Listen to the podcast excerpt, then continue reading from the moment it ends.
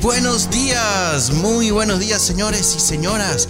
Hoy es martes 15 de septiembre del 2020, señores. Tenemos una luna menguante con 2,5% de iluminación. Ya sí es verdad que hoy mm, se termina de ir esa sonrisa y está en su vigésimo séptimo día, señores. Haciendo su tránsito por Leo. Para aquellos del signo de Leo, ¿ah? este ese animal de fortaleza, el rey de la selva, con ese rugido tan grande que hace llegar su voz, su rugir, haciendo conocer de su manada. ¿ah? Bueno, señores, hoy estamos agradecidos a la comunidad, a esa, a esa capacidad que tenemos de socializar, de querernos y así comenzar a aprender a respetarnos y logrando vivir en esa libertad, admirando todas aquellas virtudes que tenemos cada uno de nosotros, ¿no? Eso se logra gracias a esa hermosísima amistad, a esos grandes amigos que siempre están para apoyarnos, a esas personas que salen todos los días a dar de su inteligencia, de su creación para prestarnos un servicio o un producto. Eso se logra gracias en sociedad, señores. Son, son equipos, son grupos en los colegios, en las universidades, educadores. Así se construye ese hermoso país. Señores, en la efemería o para la efemería del día de hoy, 15 de septiembre, en el 2007, hoy se celebra el Día Internacional de la Democracia. Aplausos de nuevo para esa hermosa democracia, señores. ¿Qué es la democracia? Aplausos por esa gran creación. La democracia no es más que la capacidad de los pueblos de elegir su sistema económico, su sistema político y elegir a sus líderes.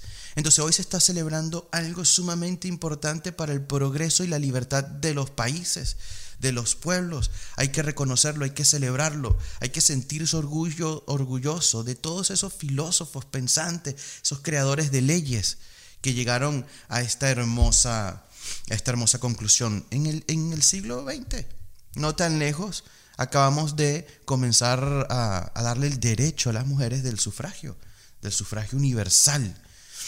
Además de eso, de los hombres libres, antes eh, tenían el derecho al voto los hombres libres, hoy pues tienen derecho todos los hombres, hay que celebrarlo. Por eso, ante las elecciones en Venezuela yo siempre recomiendo asistir porque es nunca perder la costumbre, nunca caer en el divisionismo. Por eso hoy estamos hablando un poco de la comunidad, de la sociedad, por aquellos valores que trae la democracia, por la inteligencia y la capacidad que podemos desarrollar como equipo, trabajando en equipo, ¿ok? Bueno, señores, para la inteligencia emocional,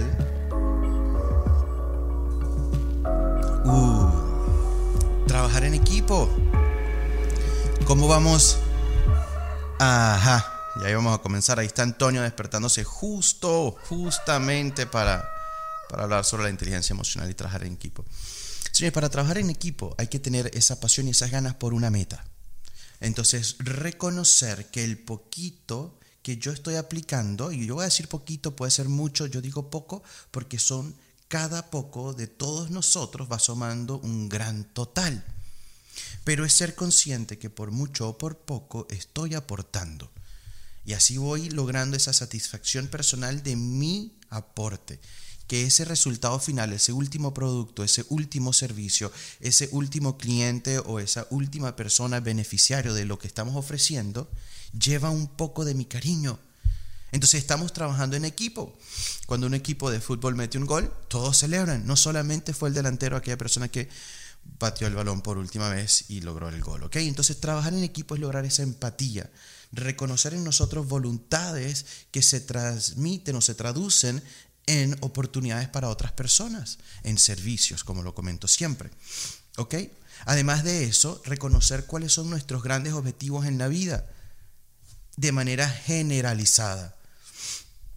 Porque dentro de esos objetivos, si está la felicidad, para ser felices se necesita una gama de situaciones y cosas que otras personas pueden estar ofreciendo para nosotros. ¿Ok?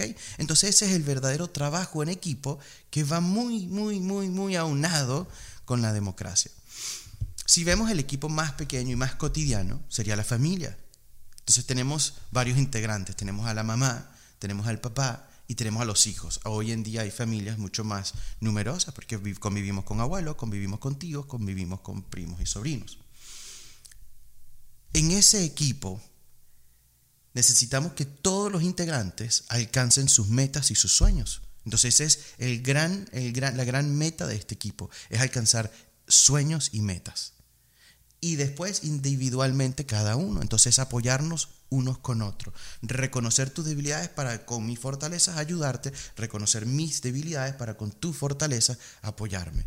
Son distintas perspectivas. Perspectivas desde el joven, desde el hijo, desde el niño, desde el padre, desde la madre. ¿Ok? Entonces siempre, con eso me despido de la inteligencia emocional. Siempre desarrollar esa empatía, esa capacidad de colaborarnos unos con otros, porque de esa manera como sociedad crecemos mucho más rápido y mucho más lejos. Y con esto me despido el día de hoy, que disfruten este martes. Solo Solo en democracia somos capaces de vivir en libertad, de elegir nuestros verdaderos sistemas políticos y nuestros líderes, de expresar esa voluntad que existe en todo un pueblo, en toda una nación, que debe ser el sueño de amarnos y vivir en familia por el progreso de nuestra vida. Muy buenos días, disfruten este martes.